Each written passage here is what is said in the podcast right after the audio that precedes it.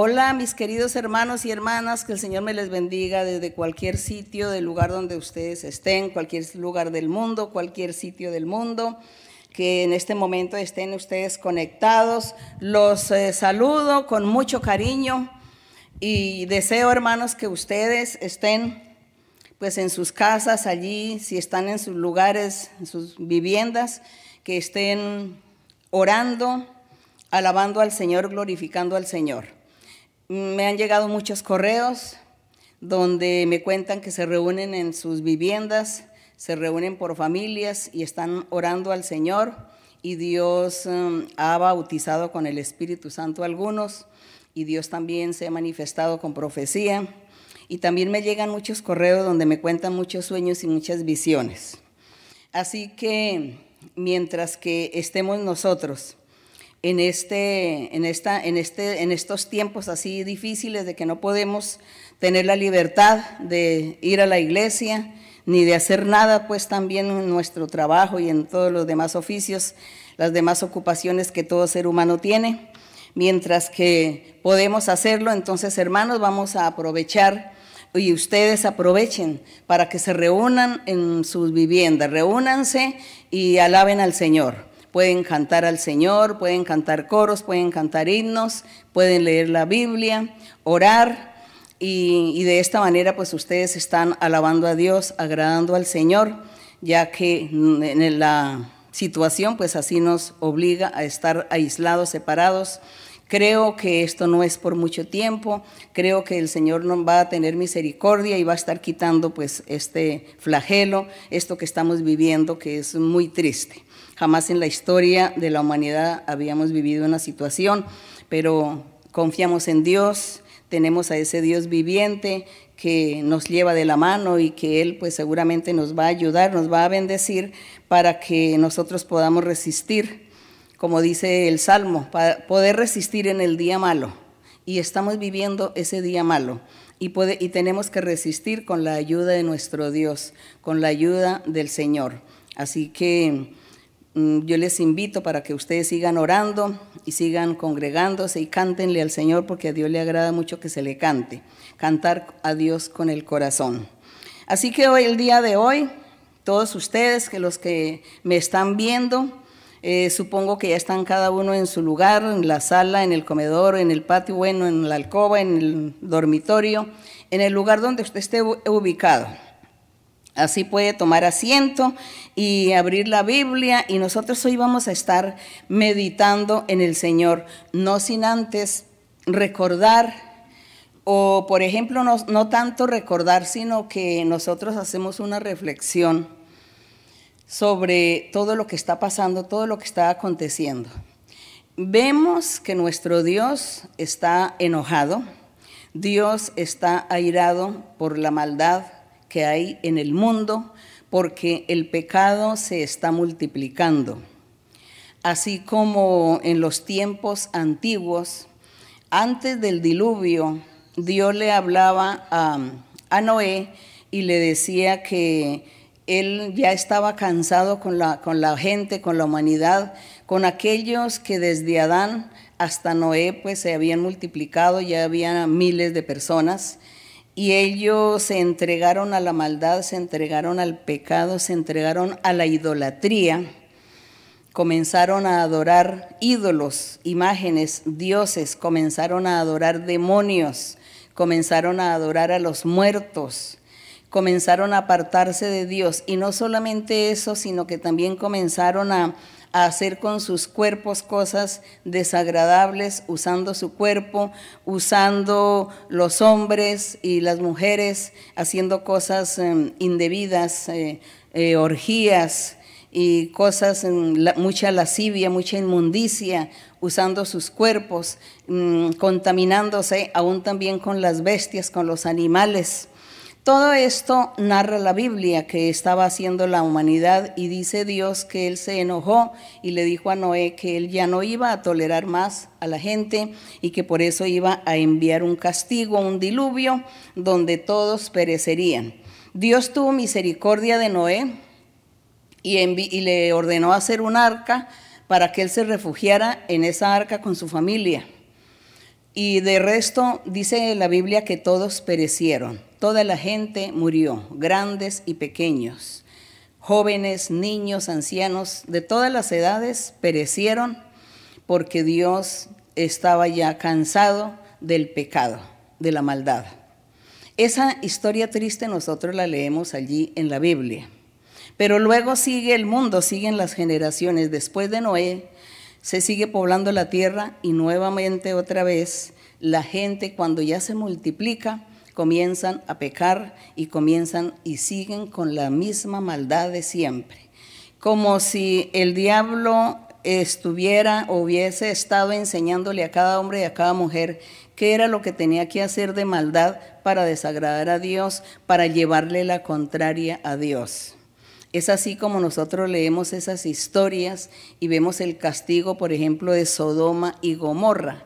Recordemos nosotros en Sodoma y Gomorra que también fueron dos ciudades que se caracterizaban porque había mucho homosexualismo allí en esas ciudades y no solamente homosexualismo sino que también los hombres también llegaban a tener eh, relación con las bestias con los animales y, otra clase de males estaba haciendo la gente con su cuerpo, violando también, haciendo muchas violaciones, entregados también a la idolatría, adorando sus dioses y eh, sacrificando los hijos a los demonios, a los muertos, al ídolo. Todo esto lo estaban haciendo allí en esa ciudad de, Gomorra y Sodoma. Entonces Dios se enojó, que por eso también sacó a Lot, fue el único justo que había allí en esa ciudad, y dice que Dios sacó a Lot por misericordia, y Dios destruyó estas ciudades. Pero la gente no contenta con estas cosas, siguen en su mismo pecado. Eh, la, la humanidad se olvida muy pronto de Dios. Y se olvidan también muy pronto del castigo como se olvidan también muy pronto de las bendiciones que Dios da. El ser humano tiene esa debilidad, ese defecto, que echa al olvido pronto las cosas. Y se le olvidan y entonces sigue su vida, sigue su capricho, sigue su necedad. Por eso nosotros vivimos esas experiencias con Dios y nosotros los que tenemos aquí la experiencia con nuestro Dios, que Él se está manifestando a través del Espíritu Santo, a través de los dones espirituales. Y nosotros nos damos cuenta que es verdad que echamos al olvido pronto las promesas que Dios nos hace. Dios nos promete a través de profecía o a través de sueños y visiones todo el tiempo. ¿Por qué? Sí, Dios sabe que como seres humanos esa es nuestro nuestra debilidad o ese es nuestro defecto, olvidar pronto las cosas. Lo mismo acontece cuando el Señor castigaba o cuando el Señor castiga. Lo mismo, acontece igual. La gente echa al olvido pronto y se olvida y otra vez vuelve, retrocede en su vida y comienza a hacer cosas indebidas. Comienza a hacer lo malo, a hacer el pecado. Qué tristeza eso para los seres. Pero nosotros que hemos conocido a Dios y que estamos leyendo la Biblia y viviendo lo que la Biblia dice, porque la Biblia habla muchas cosas, eh, muchas señales y muchas, muchos sucesos y acontecimientos que le suceden a toda aquella persona que lee la Biblia y la practica, entonces Dios le da experiencias y le da esas experiencias que está narrando la Biblia.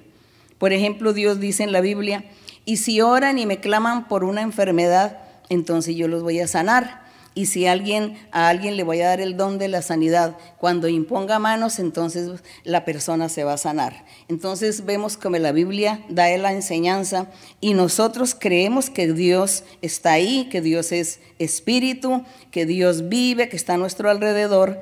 Entonces nosotros creemos. Y el Señor entonces nos usa. Entonces yo voy, oro por una persona que está enferma y Dios la sana. entonces digo, la Biblia es verdadera. Lo que la Biblia dice es la verdad. Es el libro verdadero que habla de Dios porque me lo ha comprobado, porque ahí dice que Dios le da el don de sanidad a una persona y ella va y ora por el otro y el otro se sana, entonces es cierto. De esa manera es que nosotros no dudamos de la Biblia, porque hay mucha gente que dice, ¿Usted cómo hace para comprobar que la Biblia es el libro verdadero de Dios, que la Biblia es de Dios y que Dios sí existe? y que la, ¿Cómo hace usted para comprobar eso? Que la, la Biblia está en lo cierto. Entonces les decimos, por las experiencias que nosotros vivimos. Porque en la Biblia dice que Dios le da los dones espirituales a una persona y que le habla por profecía. Y nosotros vivimos esa experiencia en la iglesia. La Biblia dice que Dios da eh, sueños y visiones y que Dios le habla a los hombres y a las mujeres a través de sueños y visiones.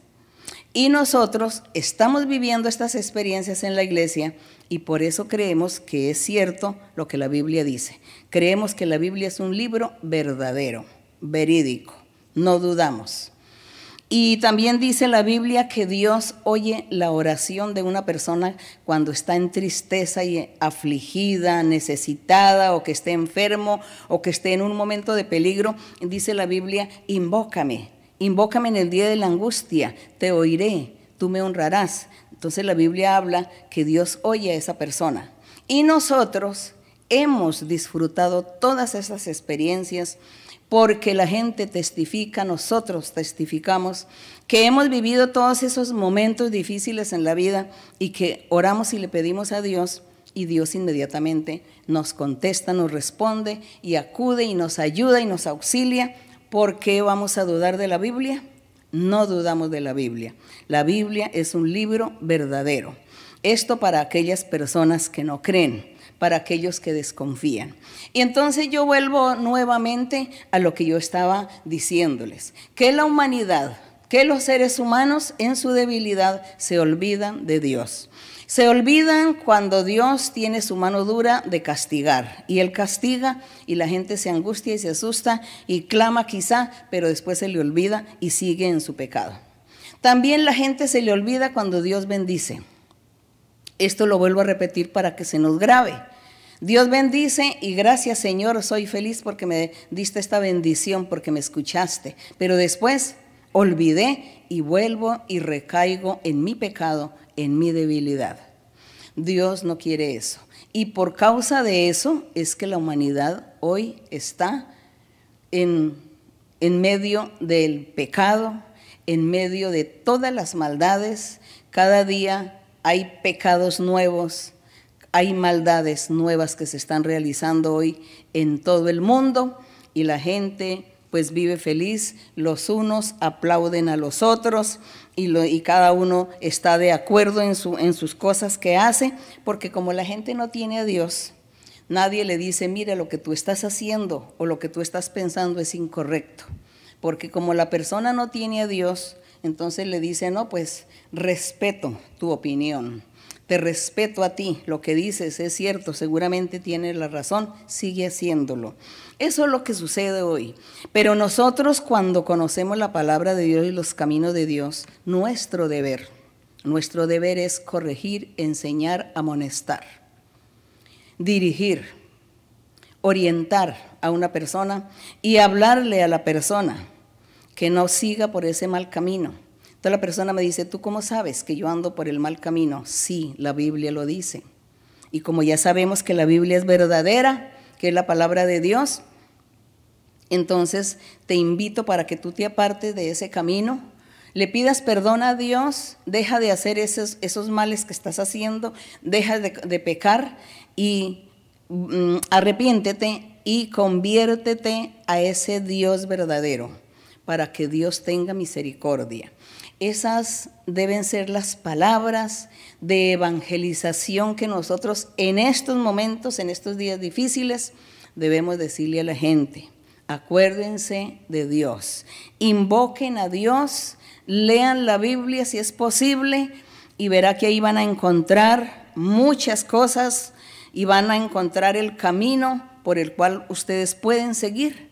Ahí encontrarán el verdadero camino hacia Dios. Esa es la invitación y ustedes todos mis hermanos y mis hermanas que me están escuchando, enséñenle a la gente, a su familia, a sus amistades, vecinos, enséñenles que lean la Biblia, que se acuerden de Dios, que sean sinceros, que amen y Dios los va a guiar, Dios los va a orientar porque es Dios el, el único que puede guiar a una persona hacia la rectitud, hacia lo justo, hacia la verdad. Esa es mi introducción o mi reflexión que yo tengo hoy con ustedes, que al, mundo hay que hacerle ver que el pecado y la maldad que están reinando hoy es lo que tiene a Dios enojado y por eso el Señor está enviando este virus y por eso está toda la humanidad asustada, angustiada, todos están espantados eh, habrá gente que se va a enloquecer, que se van a enfermar, que van a ir al manicomio seguramente porque no saben darle solución a esto y se van a angustiar porque viven sin Dios y sin esperanza. Entonces nosotros nos toca hablarles de Dios, decirles que confíen en Dios, Dios existe y a Dios hay que buscarle, hay que amarle, hay que darle su lugar a Dios porque Él existe, Él es verdadero. Así que enseñémosle esto a la gente, enseñémosle esto a, toda persona que usted tenga la oportunidad de hablarle de Dios, porque ya es la hora que el mundo, la humanidad se acuerden de Dios, porque somos la obra de Dios. Y la prueba está en que todo la ciencia, ni la medicina, ni en ningún personaje en el mundo, ni ninguna potencia mundial grande ha sido capaz hasta ahora de descubrir e impedir estas anomalías de la naturaleza, digámoslo así, porque es un, un virus. Entonces, son demonios poderosos de enfermedad, plagas que Dios permite que estén por el mundo rondando para hacer mal a la gente. Entonces todo esto se sale del poder humano. La fuerza humana es incapaz. Aquí vemos a un Dios poderoso que nos está gobernando con estas cosas vemos que Dios sí existe. Hay que creer en Él, hay que darle su lugar y hay que honrarle y pedirle perdón y reconocer los malos caminos que se llevan para que asimismo Dios también controle esto y, nos, y tenga misericordia de nosotros, que esto nos siga a mayores para que no lleguemos a una crisis una crisis donde la gente tenga que morirse de hambre, como muchas veces aquí en la Biblia eh, cuenta algunas historias en algunos pueblos o ciudades que Dios permitió que viniese alguna plaga, alguna enfermedad y que entonces toda la gente murió, todos perecieron. Que Dios no permita estas cosas con nosotros, que Dios nos dé una oportunidad más. Eso es lo que nosotros deseamos y anhelamos, le pedimos a nuestro Dios y ustedes háblenle a la gente y evangelicen de esta manera. Ahora será por correo que usted puede decirle a la gente, Dios existe, lea la Biblia y verá que Dios te va a ayudar y te va a consolar y el Señor tendrá misericordia de nosotros. Y así, mis queridos hermanos y hermanas, yo sé que ustedes me van a tener paciencia, porque todas las veces que yo me presento ante ustedes, pues me demoro mucho. Yo me demoro, yo no puedo decir que tiene que ser una hora, 30 minutos, 20, porque, bueno, hablo y yo quisiera seguir hablando del Señor y hablar y hablar, entonces me van a, disculpar si de pronto me, me paso del tiempo estipulado. Nosotros meditemos hoy en el Señor Jesucristo. Meditemos en el Rey de la Gloria, en el Salvador, en el único camino que lleva al Padre. Jesucristo es el único camino, Él es la vida eterna, Él es el, mismo ayer, hoy y por los siglos. Él es el Hijo de Dios, Él es Dios y por lo tanto debemos honrar y venerar y creer y honrarle, seguir sus mandamientos para que Él se manifieste en nuestras vidas y nos bendiga.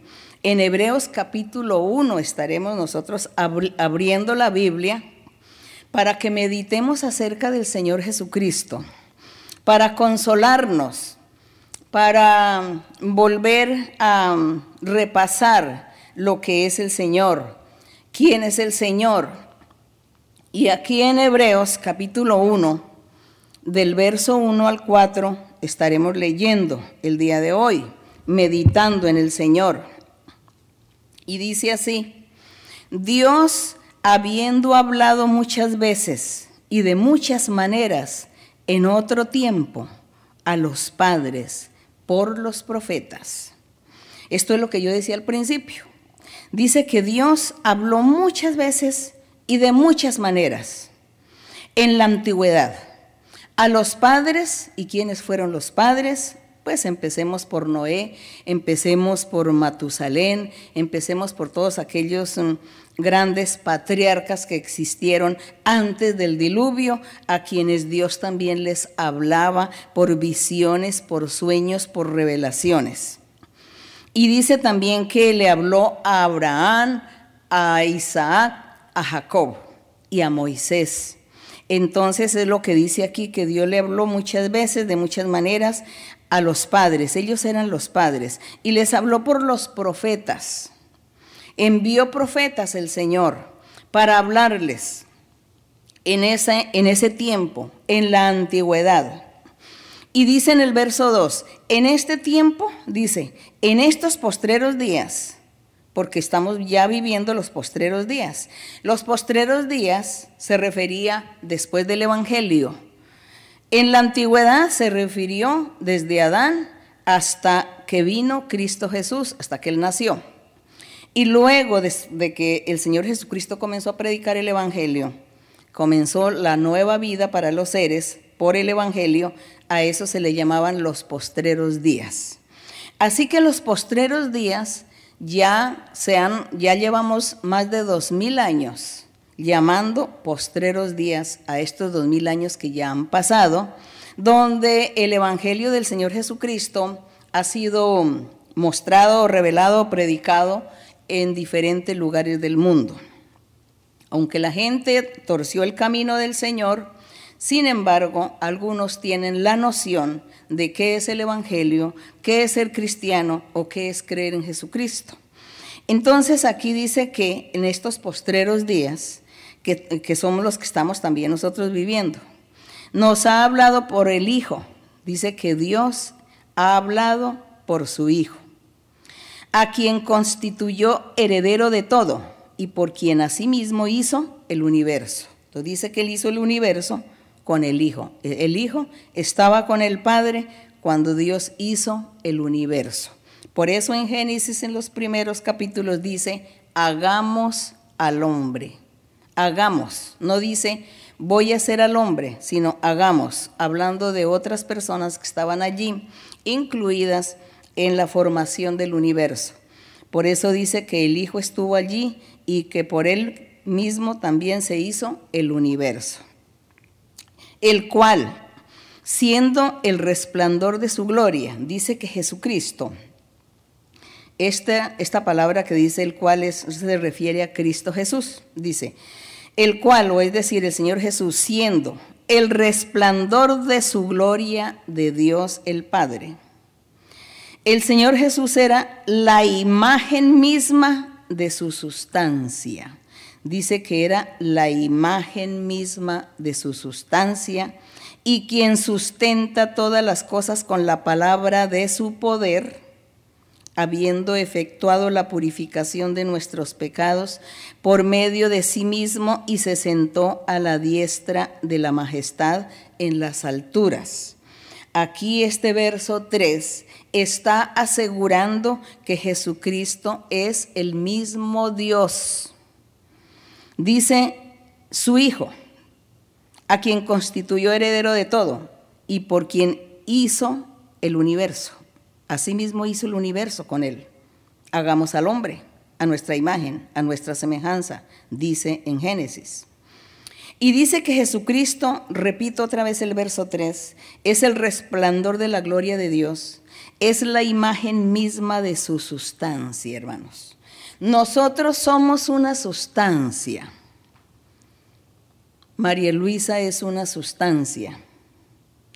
El hermano Pedro, el hermano Juan, el hermano Ambrosio, es, cada uno es una sustancia, es un ser, una conciencia, un espíritu, un alma, una conciencia, un espíritu que tiene alma, conciencia, esa es la sustancia, dice que somos sustancia.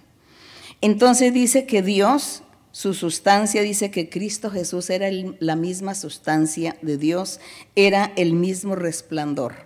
Aquí nos asegura, repito, que Jesucristo es Dios. Bendito el nombre del Señor. Y dice, en el verso 4 dice, hecho tanto superior a los ángeles. Entonces dice que Dios el Padre hizo a su Hijo de carne y hueso. Es decir, el mismo Dios, la misma sustancia de nuestro Dios, con su poder, quitó como un pedacito de sí y hizo un hombre donde le puso el nombre de Jesucristo, le dio, digamos, le dio carne, le dio vida como cualquier ser humano pero le dice que lo hizo superior a los ángeles, porque él heredó el excelente nombre, un excelente nombre heredó de parte de Dios que era el Hijo de Dios, a ese pedazo de carne que formó y que le dio vida, le dio huesos y que se volvió un ser humano, le dijo que era un excelente nombre, era Hijo de Dios. Pero nosotros sabemos que era la misma sustancia, el mismo Dios, en su poder que hizo estas cosas. Grande misterio es este, pero así nosotros lo creemos porque Dios lo ha escrito en la Biblia y ha permitido que nosotros creamos de esta manera, que creamos que Dios en sus tres funciones que trabaja como Padre, como Hijo y como el Espíritu Santo. Eso Dios nos lo ha enseñado aquí en la Biblia y así tenemos que creer y aceptarlo. Y no pensar como la gente empieza, la gente necia, que dicen, ah, no, es que es el Dios de tres cabezas. Ah, no, es que es, un, es el Dios eh, tres. Entonces es una, es una trinidad, es, es Dios es tres. Aquellos que dudan. No, no es que sea un Dios de tres cabezas, es un solo Dios, pero ¿acaso es que Dios no tiene poder que de su misma sustancia salga no solamente alguien que diga, no, este es mi hijo, que es el mismo poder de Dios, el mismo Dios, y también sus, sus creyentes, hombres y mujeres en el mundo, que le aman y le buscan y Dios les dé a ellos también un poquitico de la sustancia de Dios y le diga, mire, ustedes también son mis hijos y como ustedes son mis hijos, yo les doy un poquito de mi espíritu. Y entonces ustedes van a tener mucho poder. Tendrán poder y vayan y oren y vayan y impongan manos y vayan oren por la gente y verá que se hará muchos milagros porque ustedes tienen algo mío, porque yo les di de mi espíritu, de mi poder. Entonces, si Dios le da a miles de personas, les da esos dones maravillosos y les dice, ustedes son mis hijos, entonces es un Dios. Entonces ya no vamos a decir que es un Dios de tres cabezas, sino que es un Dios de diez mil, de cien mil o de cien, doscientas mil cabezas, porque le dio poder a doscientas mil personas. Entonces, hermanos, todas estas necedades las piensa el hombre rebelde, el hombre duro de corazón que quiere cuestionar y quiere sacarle a todo una justificación y una explicación.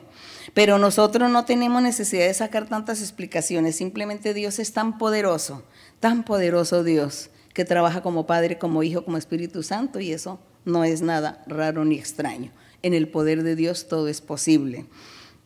Y aquí está engrandeciendo al Señor Jesucristo porque fue un una carne que dice que Dios en un momentico se volvió carne como los humanos porque Él quería estar en medio de la humanidad.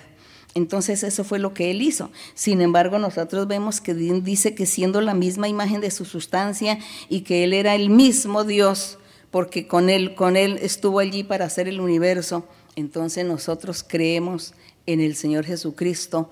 Creemos en que Él como Hijo de Dios es el mismo Dios y es el único camino que lleva a la vida eterna. No hay otro. No hay estatuas, ídolos, imágenes, no hay santos ni santas. No hay ningún ser.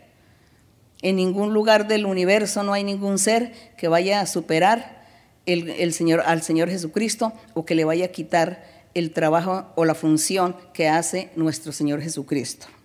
Entonces aquí pasamos a Hebreos capítulo 12. Pasemos a Hebreos capítulo 12 para seguir hablando de nuestro Señor Jesucristo. En Hebreos capítulo 12 vamos a, leer rápidamente del 1 al 29. Está larguito el capítulo, pero como les dije, por favor me tienen un poquito de paciencia.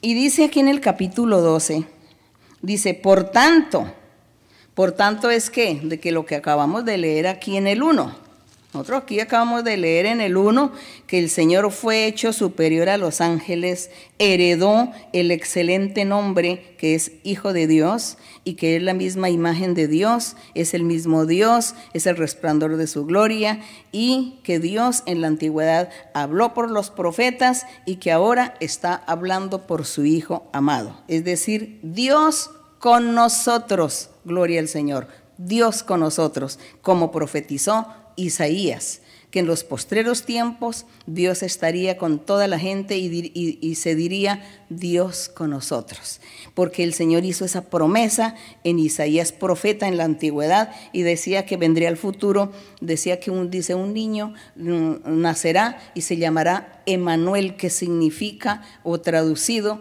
al idioma significa Dios con nosotros. Entonces, ¿cómo iba a ser que Dios se contradice? ¿Cómo va a decir Dios el Padre que viene el Señor Jesucristo y que si no es el Dios o el Hijo de Dios, entonces cómo va a decir nacerá un niño y se llamará Emanuel, que traducido significa Dios con nosotros? Entonces vemos que mismo Dios que se volvió carne, que se volvió hijo en un momento, estaría con nosotros, gloria al Señor.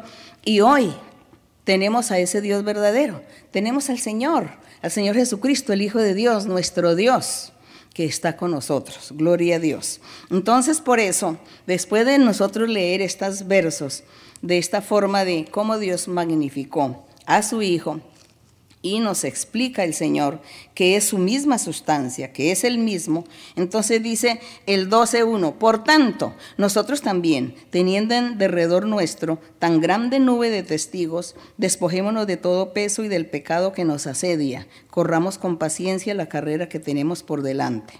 Aquí nos está llamando al arrepentimiento. Nos llama de que debemos dejar el pecado, abandonar el pecado. El 2, puestos los ojos en Jesús, el autor y consumador de la fe, el cual, por el gozo puesto delante de él, sufrió la cruz, menospreciando el oprobio, y se sentó a la diestra del trono de Dios. Aquí engrandeciendo al Señor Jesucristo, que dice que Él fue el autor y consumador de esa fe. Y dice en el 3, considerar a aquel que sufrió tal contradicción de pecadores contra sí mismo, para que vuestro ánimo no se canse hasta desmayar, porque aún no habéis resistido hasta la sangre combatiendo contra el pecado, y habéis ya olvidado la exhortación que como a hijos se os dirige, diciendo, Hijo mío, no menosprecies la disciplina del Señor, ni desmayes cuando eres reprendido por Él, porque el Señor al que ama, disciplina y azota a todo el que recibe por hijo. Esto dando a entender que como el Señor Jesucristo, como Hijo de Dios, sufrió todas las tribulaciones, los dolores crueles allí en la tierra y cuando murió en la cruz del Calvario, él sufrió mucho. Dice que el Padre hizo eso con él porque quería decirle, hijo mío, no menosprecies la disciplina del Señor, no desmayes por eso. El Señor al que ama disciplina y azota al que recibe por hijo.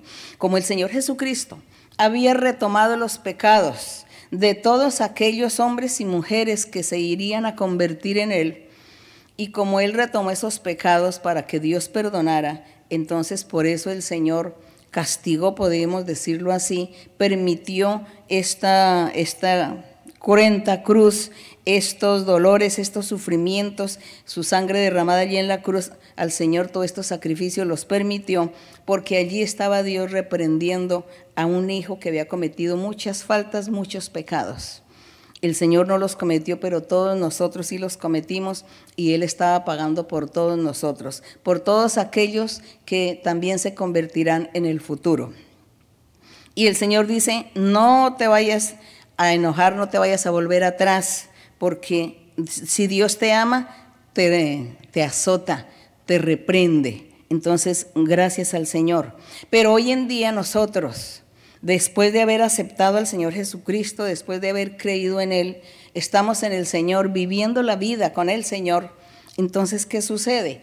Que nosotros ya no, el, Señor Jesús ya no va a ir nuevamente a la cruz del Calvario a ser sacrificado por mis pecados y mis faltas, sino que Dios espera de nosotros, espera de mí que nosotros nos apartemos del pecado, que vivamos la vida santa, recta y agrademos a Dios para que ya Dios no tenga que castigarnos. Porque Él castigó una vez pero Él ya no va a tolerar que nosotros sigamos en el mismo pecado, en la misma desobediencia y que Él tenga que estar perdonándonos todas las veces. Entonces aquí tendríamos a un Dios muy fuerte, un Dios que, que castiga y que nosotros debemos ya ser cuidadosos y seguir adelante. Nosotros como iglesia, como creyentes, hemos disfrutado de las bendiciones de Dios, hemos disfrutado de las amonestaciones y de todo lo que el Señor nos enseña lo, hemos disfrutado.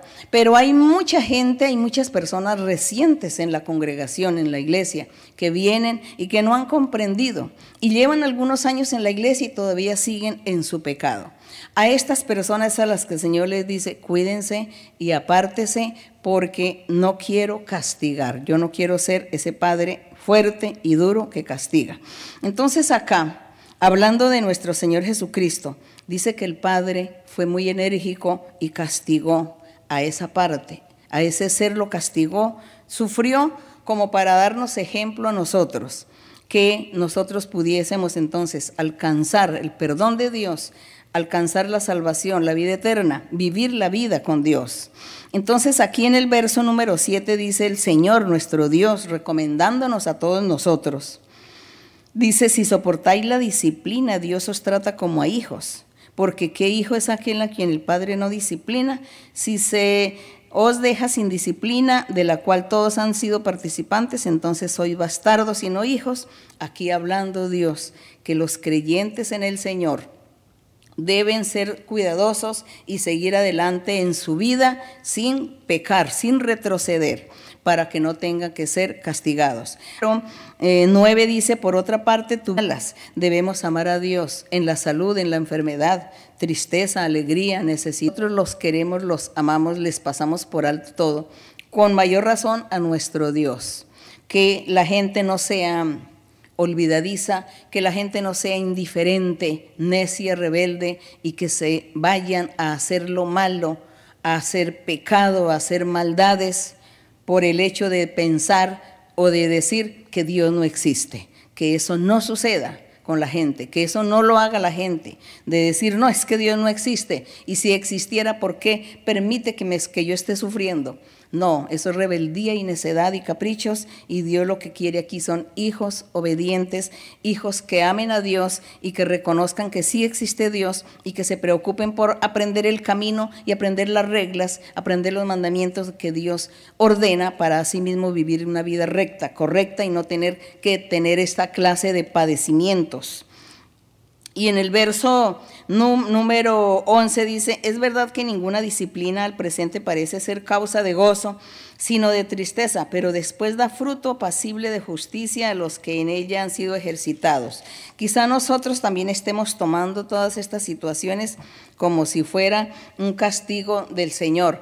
Eh, realmente nosotros vemos que todo esto que está aconteciendo, Dios lo que quiere es que la humanidad reaccione, que la humanidad diga, bueno, ¿y ahora qué vamos a hacer? que piensen en Dios, que piensen en la existencia de Dios.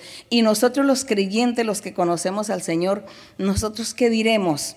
El Señor nos estará castigando, el Señor estará haciendo un llamado de atención, seguramente. Cada uno de nosotros reflexionemos y miremos cómo está nuestra vida delante de Dios. Nos vamos a arrepentir, vamos a volver al camino, vamos a hacer la voluntad de Dios, vamos a recordar las promesas y hacer lo que Dios quiere. No vamos a echar al olvido todo lo que Dios ha hecho con nosotros. Ni castigos, ni bendiciones, ni milagros, nada vamos a echar al olvido, sino a retener lo que Dios nos habla y seguir rectamente obedeciendo al Señor. Quizá todo esto es una reprensión también, pero todo este castigo, eh, la humanidad también es castigada. Quizá la humanidad es más castigada que nosotros, porque nosotros confiamos en el consuelo que Dios nos da. Él nos consuela, nos dice, no te preocupes, yo estoy contigo.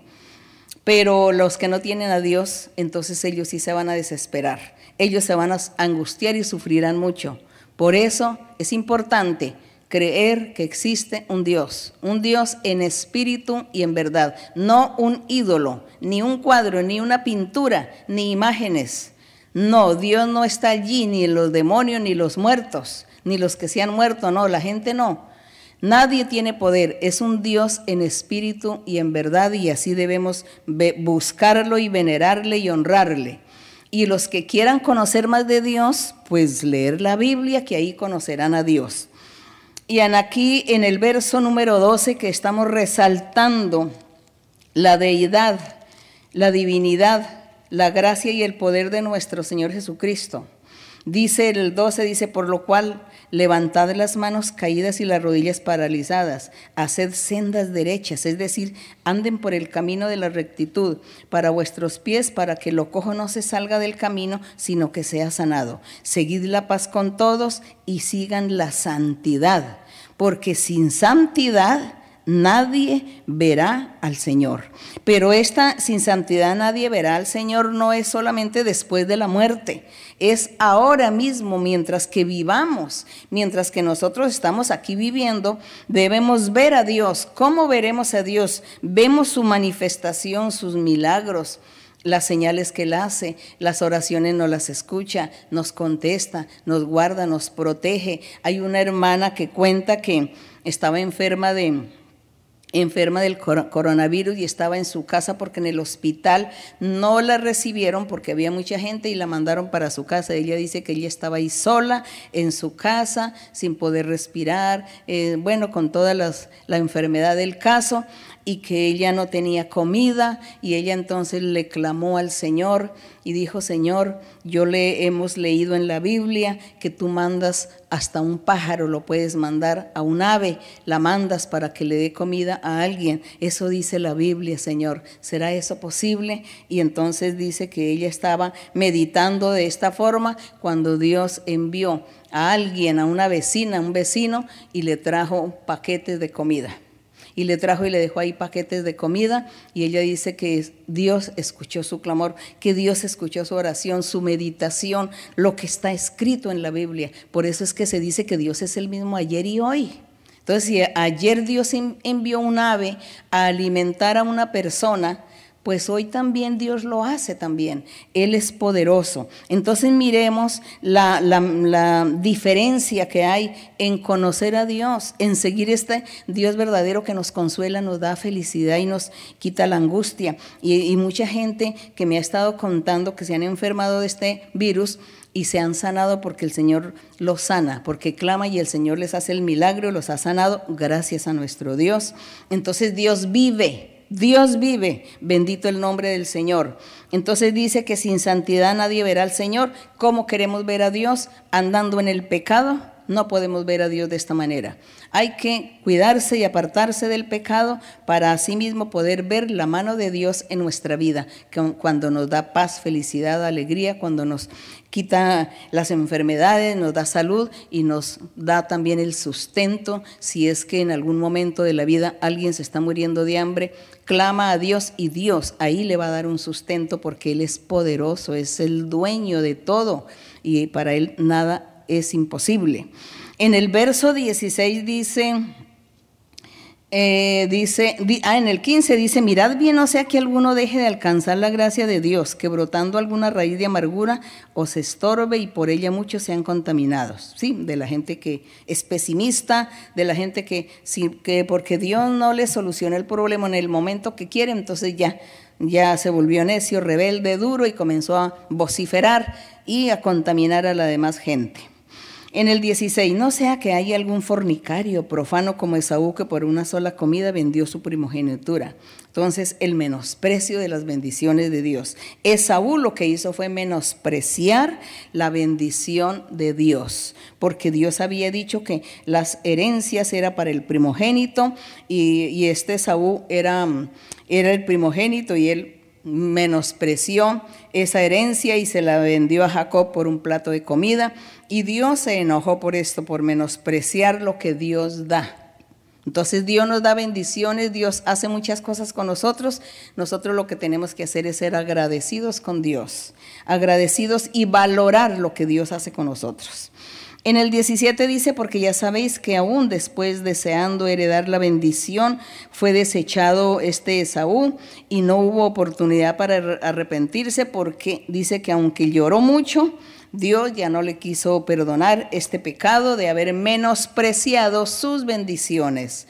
Así que nosotros hoy no vamos a ir a menospreciar a las bendiciones de nuestro Dios y esta bendición tan grande el que Dios nos haya puesto en su camino verdadero nos haya traído a su iglesia, es una bendición más grande que un ser humano puede tener en su vida, que Dios haya hecho esto con él. Y nosotros tenemos estas grandes bendiciones, así que nosotros no vamos a perder la bendición del Señor, hay que seguir adelante. Y en el verso 18 dice, no, dice que, que no pierda su bendición, dice, porque no os habéis acercado al monte que se podía palpar. Entonces aquí está hablando que nosotros no estamos frente a allá en el monte Sinaí cuando estuvo Moisés 40 días y 40 noches en ese monte y que una nube lo cubrió y que él estuvo hablando con Dios. Y dice que nosotros hoy no estamos allá en ese monte Sinaí, allí, y que y dice que también ardía en fuego en la oscuridad, a las tinieblas y a la tempestad estaba allá en ese monte, dice que nosotros no nos hemos acercado a ese monte. Y que en el sonido de la trompeta se escuchaba también allí en ese monte cuando Moisés estuvo.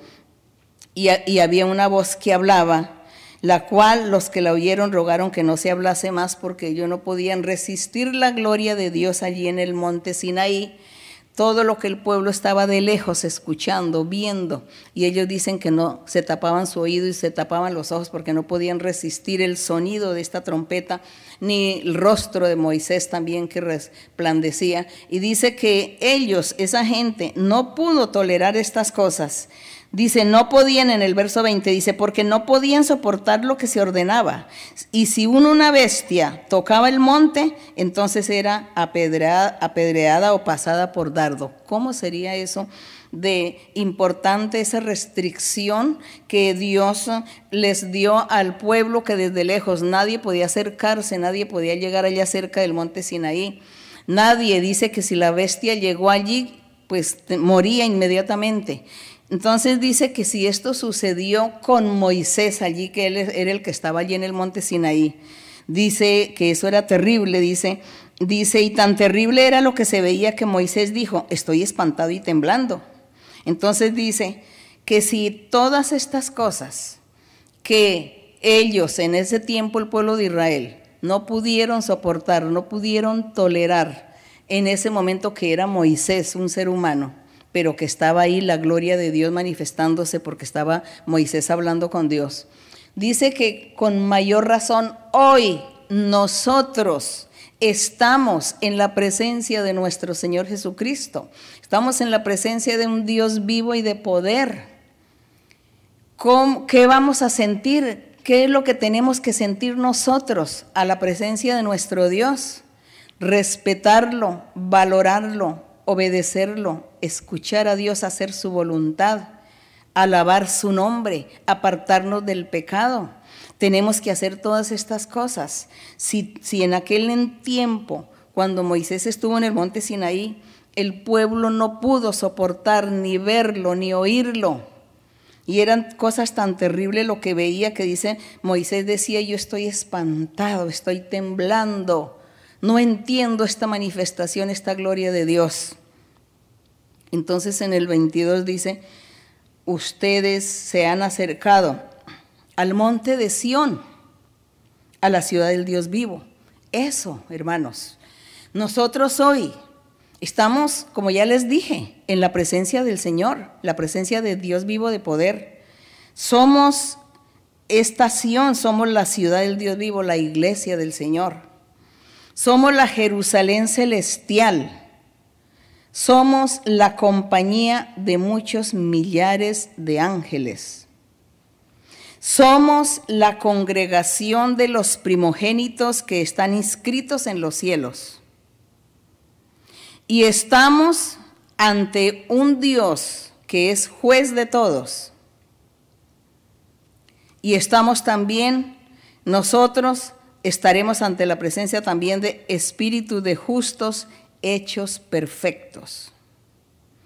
Y dice que en el verso 24 dice, a Jesús el mediador del nuevo pacto y a la sangre rociada que habla mejor que la de Abel, estamos en la presencia del Señor Jesucristo, que es ese mediador. Nosotros estamos en un momento de perfección, de superación, de altura, de lo máximo de lo que el pueblo de Israel en la antigüedad vio y vivió allí en el monte Sinaí cuando Dios se manifestó a Moisés. Su gloria se manifestó allí y le dio los mandamientos. Dice que nosotros lo que estamos viviendo hoy es lo máximo.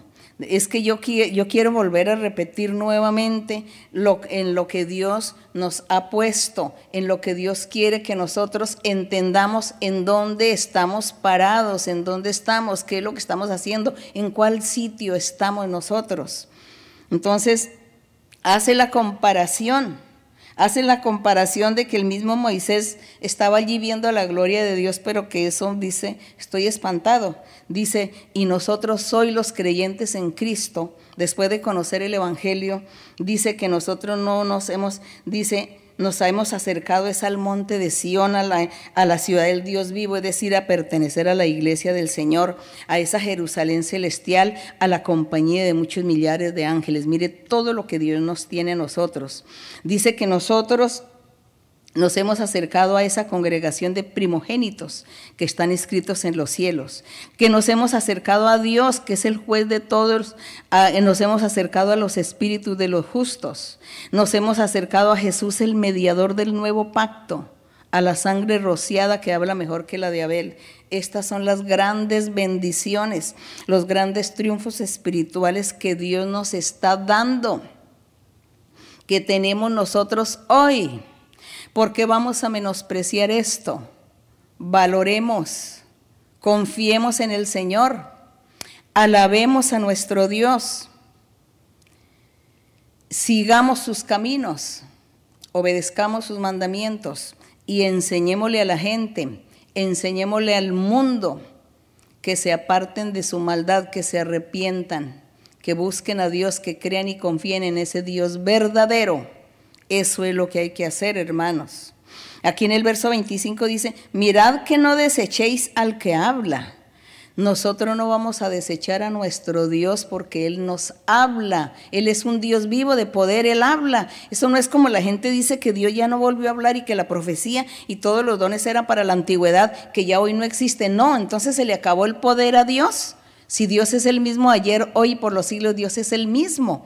Y dice que no hay que menospreciar al que habla, porque si no, si no escaparon aquellos, aquellos que vieron la gloria de Dios en el Sinaí, y, y, Dios los amonestaba desde allá, desde el monte Sinaí. Dice que si ellos no escaparon del fuego y del castigo del Señor, mucho menos nosotros vamos a escaparnos eh, y mucho menos nosotros si Dios nos desecha desde el cielo nos está amonestando Dios. Y si no obedecemos, pues Dios nos va a desechar. Entonces nosotros no tendremos escapatoria. Así que el castigo pues también vendría a nosotros.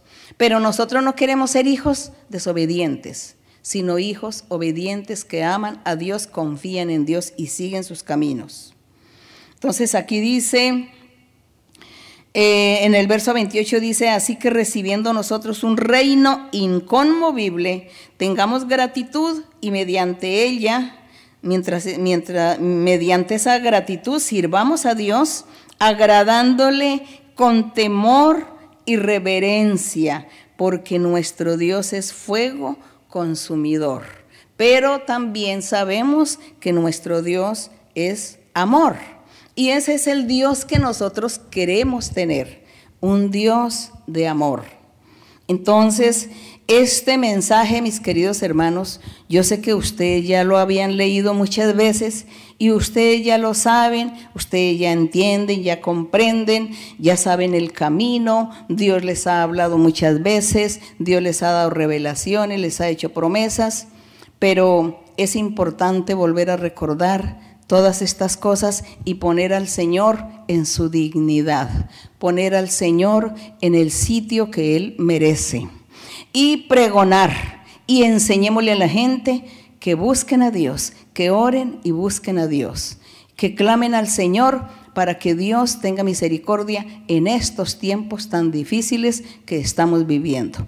Así que la honra, la gloria para nuestro Dios, que Dios tenga misericordia de todos nosotros. Vamos a estar haciendo una oración para pedirle al Señor misericordia, pedirle al Señor perdón también por muchas cosas. Vamos a estar orando, Padre Santo, Padre Celestial, creador de los cielos y la tierra. Padre Santo, Padre de nuestro Señor Jesucristo, eterno Dios. A ti, Señor, nos dirigimos en estos momentos, confiando que tú nos estás escuchando, que tú nos estás viendo y que tú quizá te sonrías con tus hijos, con los que te conocen con los que te claman. Quizá tú digas, ¿cómo desconfían mis hijos? ¿Cómo están tristes? ¿Cómo están angustiados? No confían en mis promesas, no confían en todo lo que yo les he dado todo este tiempo. Seguramente, Señor. Pero recuerda, Padre Santo, que nosotros a veces somos niños. Y como niños se nos olvidan y se nos escapan tantas cosas. No podemos actuar con la madurez que quisiéramos tener. Pero tú, mi Señor, tienes tanta misericordia de nosotros. Tu misericordia ha sido tan grande siempre, Señor, y nos has enseñado y nos has tolerado. Y aquí te tenemos, Señor, aquí cerca de nosotros, porque tú eres nuestra sombra, nuestra sombra en nuestro lado derecho. Eres la sombra en nuestros caminos. Y por eso nosotros andamos confiados y alegres porque te tenemos. Padre Santo, mira la humanidad, Señor. Mira el mundo, dale la oportunidad de que ellos te conozcan. Padre, ahora aprovechando los medios de comunicación, la internet, todo esto que tú lo has permitido para que el hombre se comunique en todo el mundo en cuestión de segundos. Todo esto, Padre, también eh, quisiera, mi Señor, que tú nos permitieras que también el mundo se conectara y el mundo pudiera comunicarse con todos nosotros para enseñarles que tú existes que tú eres una verdad, que tú eres el camino, la verdad y la vida. Gracias, mi Señor. Ayúdanos, Señor, y enséñanos cómo debemos pregonar tu palabra, cómo debemos evangelizar al mundo, cómo hacemos, Señor, para que el mundo conozca, conozca tu nombre, tu poder, tu existencia, para que el mundo valore la Biblia y que todo lo que está escrito en la Biblia es la verdad, porque tú te manifiestas y la vivificas con nosotros. Y nosotros somos sabedores y conocedores de todos los escritos, porque tú los vivificas en nuestra vida. Y nos sentimos alegres y confiados por ello. Y disfrutamos de tus maravillas, de tus milagros. Cuántas sanidades, Señor, cuántos milagros has hecho. Sanidades de enfermedades incurables, liberaciones, has quitado brujerías, hechicerías, has quitado, Señor, toda la enfermedad y con este virus también has sanado, has sanado y has tenido misericordia de muchos también que han sido víctimas. Señor, todas estas cosas el mundo debe conocer, el mundo debe saber tus maravillas, tu poder, tu misericordia y tu amor, tu manifestación. Permite y ayúdanos, Señor, para que nosotros seamos esos pregoneros Danos las herramientas, Señor, y danos la guía y la orientación de cómo debemos hacer todo esto para que la gente te conozca, para que el mundo te conozca, Señor. Gracias, mi Padre. Qué hermoso, Señor. Qué hermoso, Señor, será que saber que todo el mundo, que toda la humanidad saben que existe un Dios poderoso, un Dios digno de la honra y la gloria y la alabanza. Gracias, mi Señor. Esa, Señor, es nuestro anhelo, nuestra petición. Bendito Dios, bendice a todos los hermanos, las hermanas, a todas las personas que están en este momento, que están allá en sus casas, en sus lugares Bendícelos, guárdeles, protégeles, Señor. No les faltes con el sustento, no les falte con la comida, Señor. Sustenta a cada uno, mi Señor. Bendice a cada uno, dale salud y dale la oportunidad para que ellos se pongan al día contigo porque ellos tienen que servirte, mi Señor, porque cada uno tiene una promesa tuya, porque hay un plan para cada uno. Gracias, Padre bendito, gracias te doy, Señor, bendice a todos. La bendición sea para todos en el nombre de Jesús de Nazaret. Gracias, mi Padre, te lo pedimos todo, mi Señor, con nuestro corazón y con nuestra alma, en el nombre glorioso de Cristo Jesús, tu Hijo amado. Bendición, gracias, Señor. Gracias, Padre Santo, gracias por tu misericordia por tu amor. Te vengo a decir, te vengo a decir, oh mi Salvador, que yo te amo a ti, que yo te amo a ti con el corazón.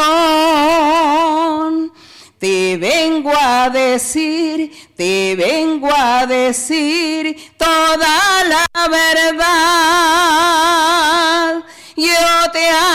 Señor, te quiero, Señor, con el corazón. Yo quiero cantar, yo quiero cantar de gozo y de paz. Yo quiero llorar, yo quiero llorar de felicidad. Te vengo a decir, te vengo a decir toda la verdad. Yo te amo, Señor, te quiero, Señor, con el corazón. Te vengo a decir, te vengo a decir, oh mi Salvador, que yo te amo a ti, que yo te amo a ti con el corazón. Te vengo a decir, te vengo a decir toda verdad. Yo te amo, Señor te quiero, Señor, con el corazón. Gracias, mi Señor. Gracias, Padre Celestial.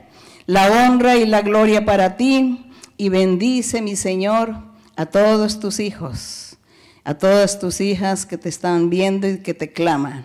Escucha la voz de ellos, escucha sus oraciones y su clamor y bendice a cada uno, mi Padre, en el nombre de Jesús. Amén. Gracias, Señor. Gracias. Dios les bendiga a todos. Gracias.